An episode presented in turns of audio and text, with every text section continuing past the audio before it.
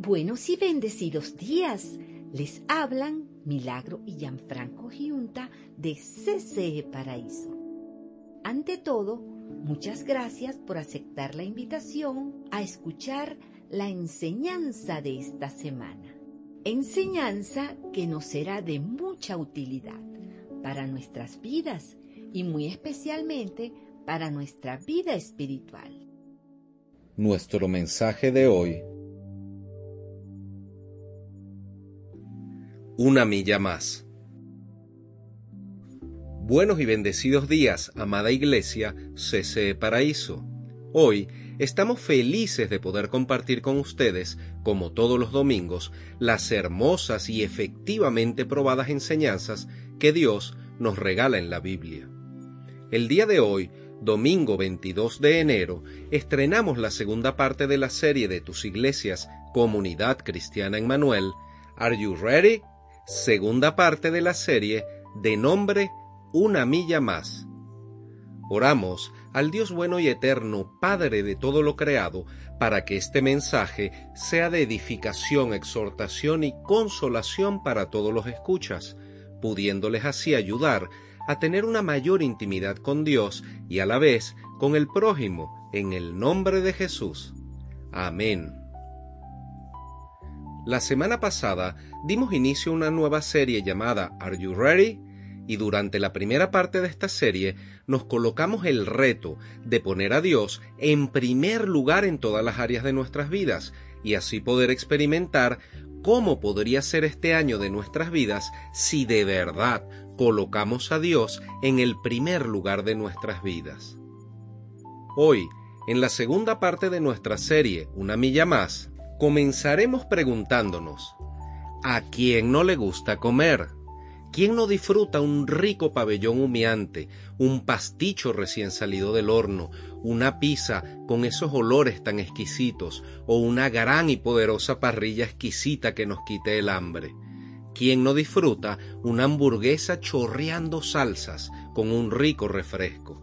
¡Wow! Ya se me hizo la boca agua. El solo hecho de pensar por ejemplo, en una paella valenciana, en un fideuá o en un exquisito sándwich de pernil con rodajas de tomate, ¿acaso no les da hambre? Definitivamente, a todos nos agrada comer. El asunto es que no a todos nos agrada cocinar lo que otros se van a comer. Y precisamente esto nos trae el recuerdo de José Andrés, quien es un chef español que nació en Asturias, al noroeste de España, y se trasladó a Barcelona siendo un niño con sus padres. Tenía solo cinco años, y este niño, ya a los doce años, preparaba platos de cocina exquisitos para toda su familia. Y con solo quince años ya fue admitido en la Escuela de Restauración y Hostelería de Barcelona, España.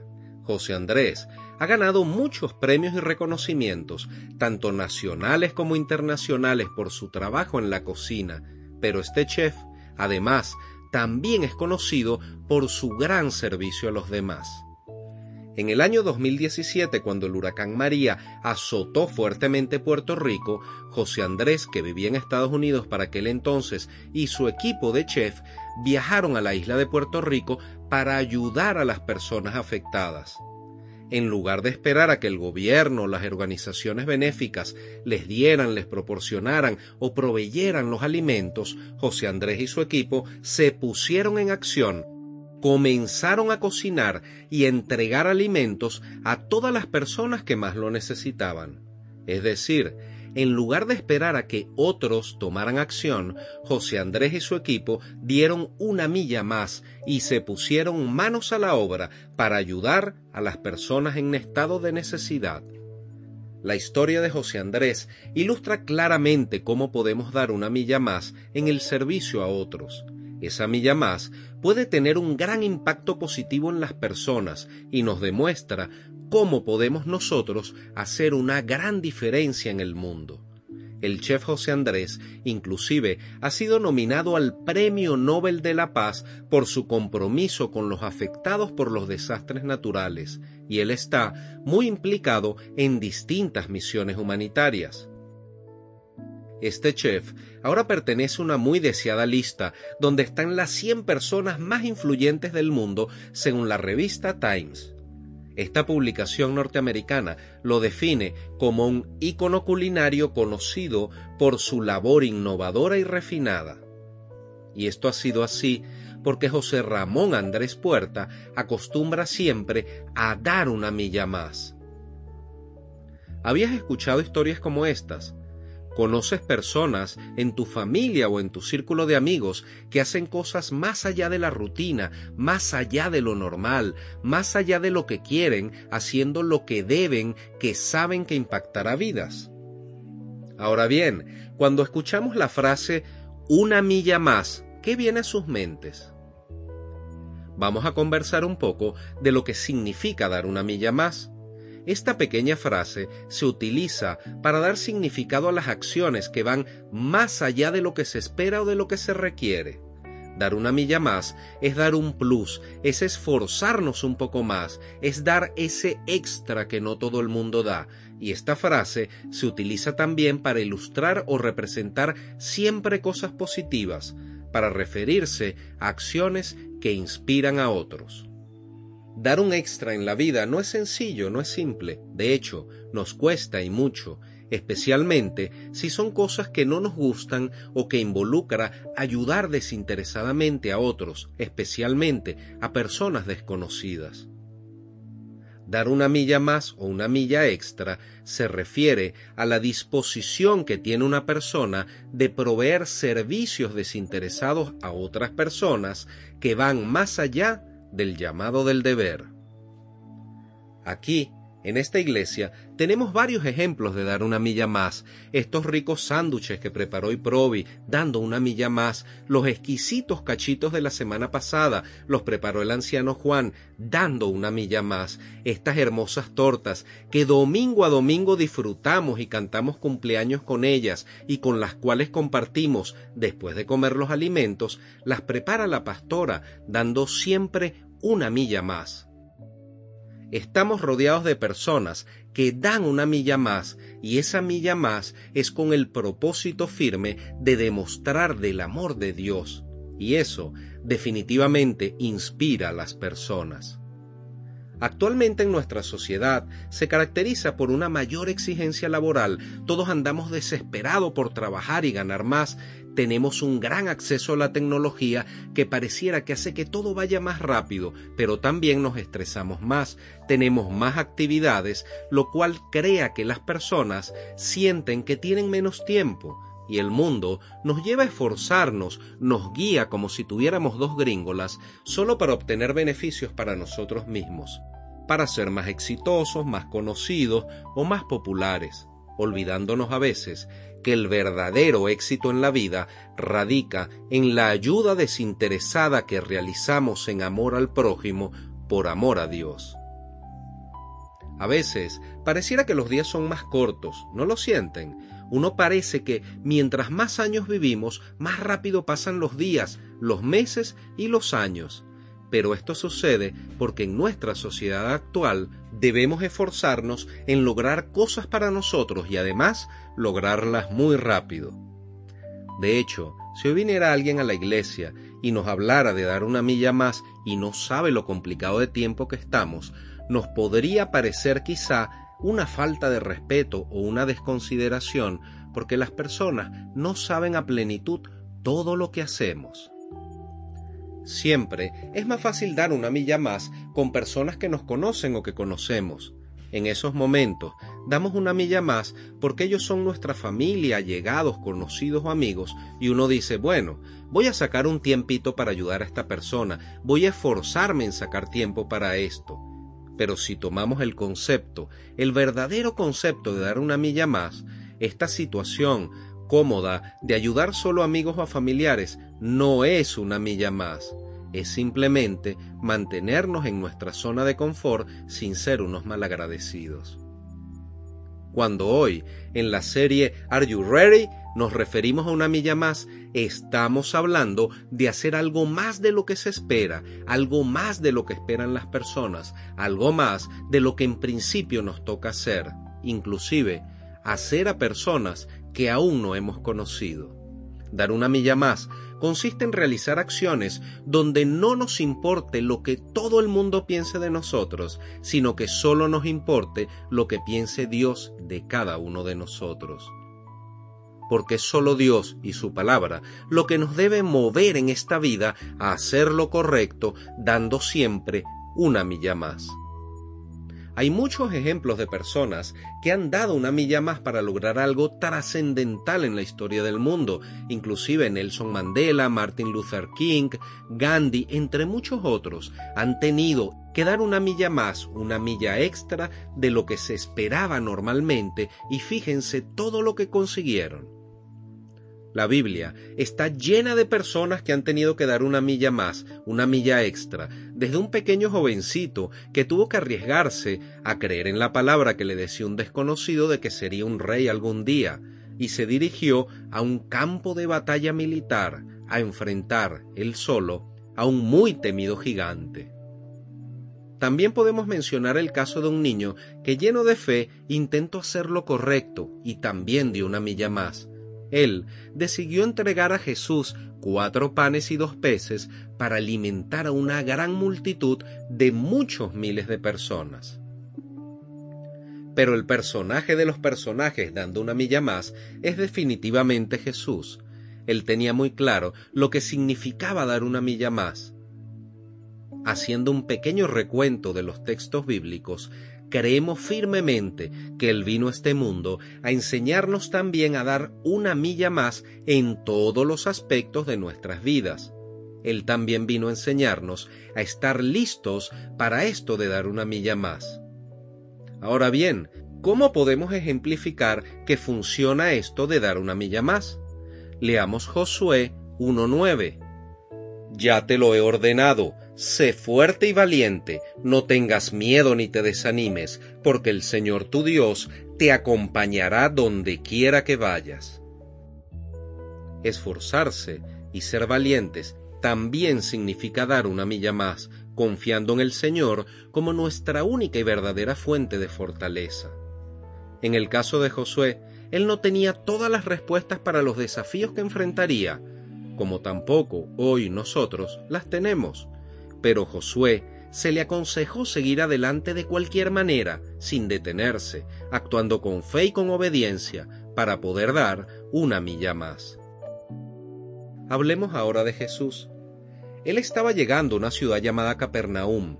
Como bien sabemos, en esa época no habían medios de transporte, así que tenía que caminar bastante, y es normal que cuando uno hace caminatas con amigos, uno va hablando y conversando sobre distintas cosas. De hecho, es un buen ejercicio. Sin embargo, en ese trayecto Jesús escuchó que sus discípulos, sus seguidores, están discutiendo por algo uno observa la historia de lejos y puede asumir, bueno, estaban discutiendo qué iban a hacer cuando llegaran a Capernaum, cuántas personas van a ayudar por medio de Jesús, cuáles serían esos nuevos milagros con los que Jesús sorprendería a las personas. Pero la verdad es que la historia narra un concepto muy distinto. Cuando llegan a una casa, quizá para descansar del viaje, Jesús le pregunta a sus discípulos, ¿qué venían conversando en el camino? Pudiéramos pensar que es una pregunta capciosa, porque obviamente Jesús sabía de qué estaban hablando. Cuando Jesús preguntó, ellos no contestaron, porque venían discutiendo sobre cuál de ellos sería el más importante. Leamos Marcos 9, 33-35. Llegaron a Capernaum. Cuando ya estaban en casa, Jesús les preguntó, ¿qué venían discutiendo por el camino? Pero ellos se quedaron callados, porque en el camino habían discutido entre sí quién era el más importante.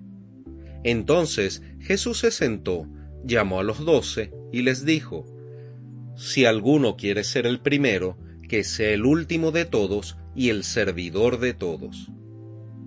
Ante esta situación, podemos asumir dos cosas. O les daba vergüenza a los discípulos responder esa pregunta, o es el tipo de conversación que muchas veces queremos evitar porque estamos tan eufóricos que no escuchamos las cosas importantes, que no escuchamos la voz de ayuda de otras personas y nos quedamos aislados en nuestro propio punto de vista, nuestro propio pensamiento, nuestras propias quejas y preocupaciones, nuestro propio trabajo y nuestro propio mundo.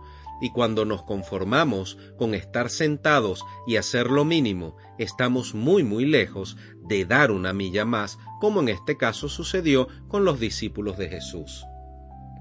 Jesús aprovechó esa pregunta para darles una enseñanza muy especial.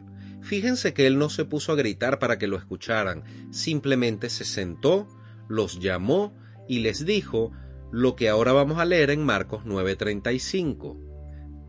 Quien quiera ser el primero debe tomar el último lugar y ser el sirviente de todos los demás.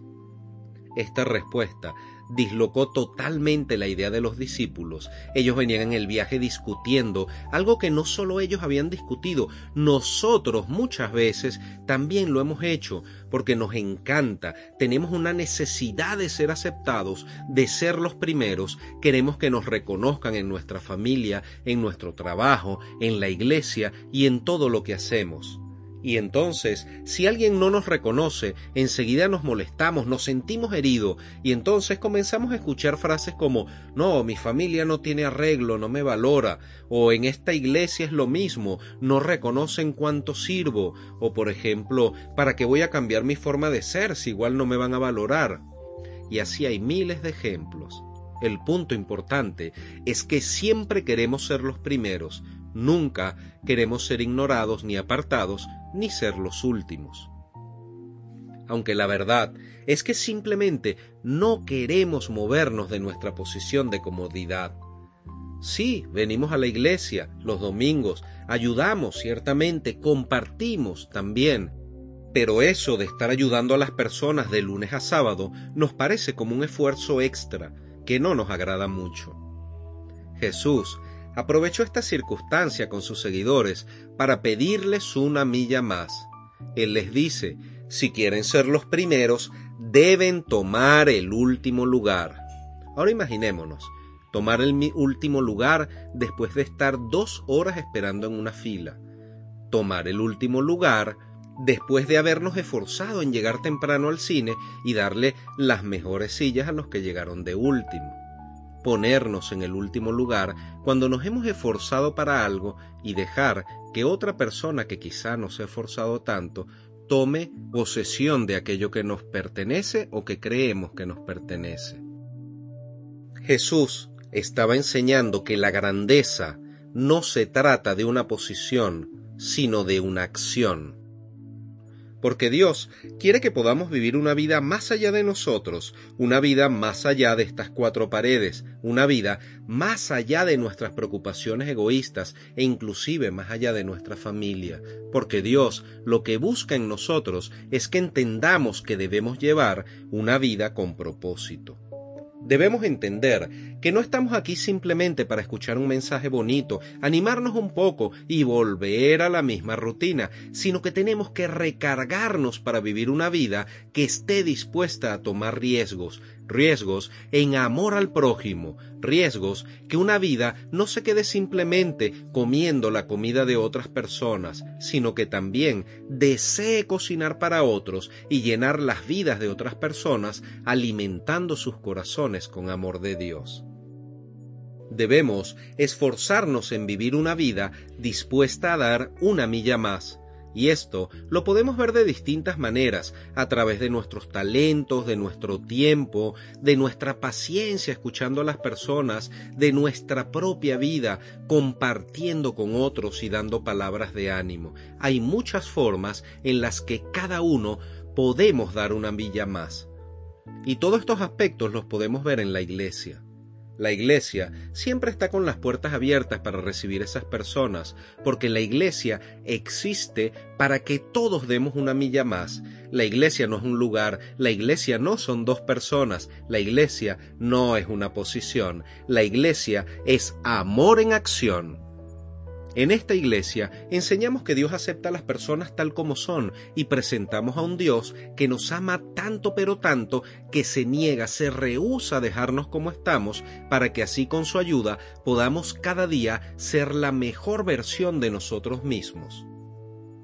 En esta iglesia enseñamos que a pesar de nuestros errores, faltas y heridas, hay un Dios que está dispuesto a recibirnos, a defendernos y abrazarnos, y a guiarnos en la autotransformación basado siempre en el amor de Jesús y en su palabra.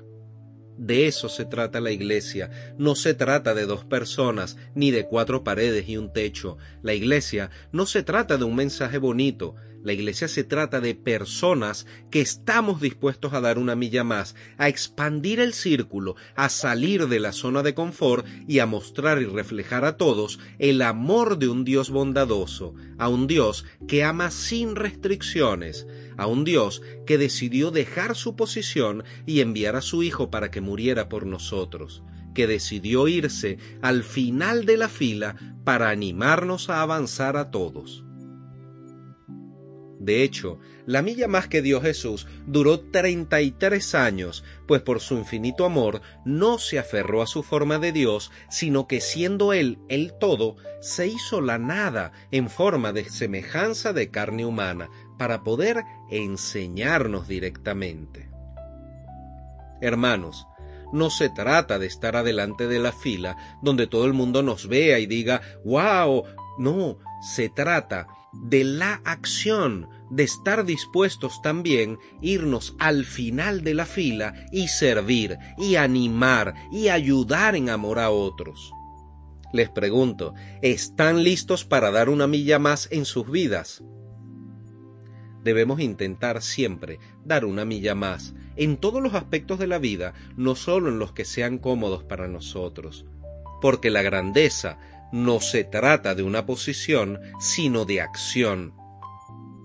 Hoy queremos motivarlos. No sabemos cómo está tu relación con la iglesia o si llevas tiempo viniendo y sientes que debes hacer algo más si esa es tu sensación, es el momento de levantarte y comenzar a hacer algo, no solo quedarnos señalando lo que funciona más o menos bien o lo que funciona mal, no es momento de quedarnos de brazos cruzados esperando que otros hagan o que a otros se les ocurra lo que ya Dios nos ha hecho pensar a nosotros y lo que nos ha mandado hacer. Es el momento de movernos de la fila, es el momento de irnos al último lugar y de servir, de tener presente que de lunes a sábado también somos iglesia y también somos hijos de Dios, independientemente si estamos en un edificio, en una casa, cruzando una calle o dentro del metro. Debemos esforzarnos en accionar, en servir a otros, saliendo de nuestra zona de comodidad y de confort. Por eso, quisiéramos dejarles con una tarea esta semana que puedan meditar las siguientes preguntas. Si escuchas este mensaje por primera vez, esto de la iglesia y Dios, si esto es algo nuevo para tú y para tu vida, te invitamos a que te hagas la siguiente pregunta. ¿En qué área de mi vida considero que necesito dar una milla más? Ahora bien, si no eres alguien nuevo en la iglesia, si llevas tiempo asistiendo y si reconoces a Jesús como tu Señor y estás en el camino de ser uno de sus discípulos, si sientes que ya tienes una posición o una responsabilidad ante Dios, queremos que te hagas esta pregunta. ¿Cómo yo puedo dar una milla más dentro de la iglesia y salir de mi zona de confort? Recordemos que la grandeza no se trata de una posición, sino de acciones en amor. Es momento de pasar de comer la comida a preparar la comida para otras personas. Es el momento de dejar de esperar a que nos sirvan para nosotros servir a otros. Es el momento justo de movernos de posición, de esa posición de comodidad un poco egoísta de solo recibir para comenzar a darle a los otros. Si nuestro círculo siempre es el mismo, eso es un gran indicador de que necesitamos urgentemente dar un paso más y una milla más. Hermanos, la recompensa de esto es maravillosa, pero eso lo veremos en la próxima parte de nuestra serie. Les deseamos una feliz y bendecida semana, teniendo presente que deberíamos tomar esta semana para en cada uno de los actos que hagamos dar una milla más. Amén y amén. Amén y amén. Si este mensaje ha sido de edificación para tu vida y deseas comenzar o reforzar una intimidad más fructífera con Dios, te invitamos a que se comuniquen con nosotros por el Instagram arroba ccparaíso o por WhatsApp más 58 424 223 164. Feliz y bendecida semana les desea Comunidad Cristiana en Manuel Paraíso. Hermanos de mi corazón, hemos culminado por hoy. Dios les bendiga grandemente y en abundancia. Les amamos en el amor de Cristo y les invitamos a escuchar la próxima semana el mensaje de CCE Paraíso. CCE Paraíso, más que una iglesia, somos una gran familia feliz.